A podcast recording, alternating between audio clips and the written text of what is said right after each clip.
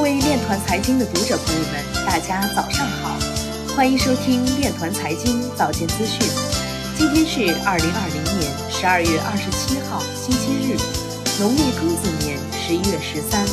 首先，让我们聚焦国内新闻。苏宁集团董事长张近东谈下个十年，要聚焦零售主业，学会做减法，大胆调整。全国股转公司董事长谢庚表示，设立新的市场服务中小企业是必然也是必须的选择。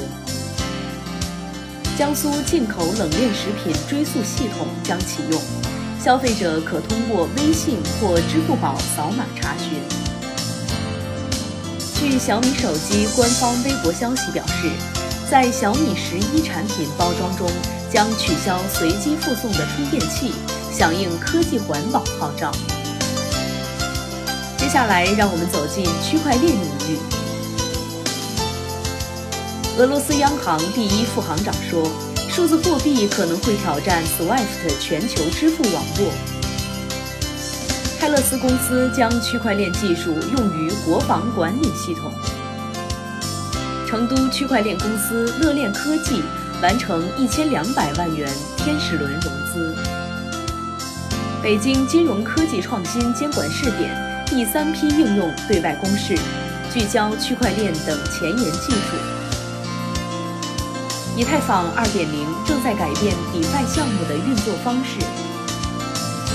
合法项目中的漏洞将对 DeFi 行业来说是更大的问题。人社部表示，鼓励从事网络招聘服务的人力资源服务机构运用区块链等技术措施。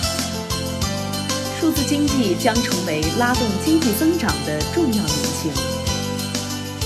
中信证券研究所副所长表示，积极配合央行数字货币的发行和使用，将有助于加强对于银行信贷资金的把控。中国证券业协会党委书记说，证券行业加大在区块链等前沿科技方面的投入，加速行业数字化转型。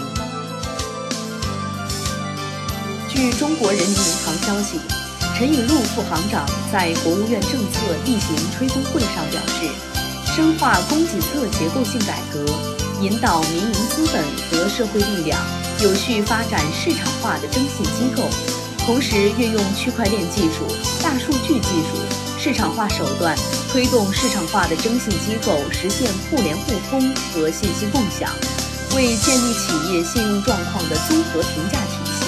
创造条件。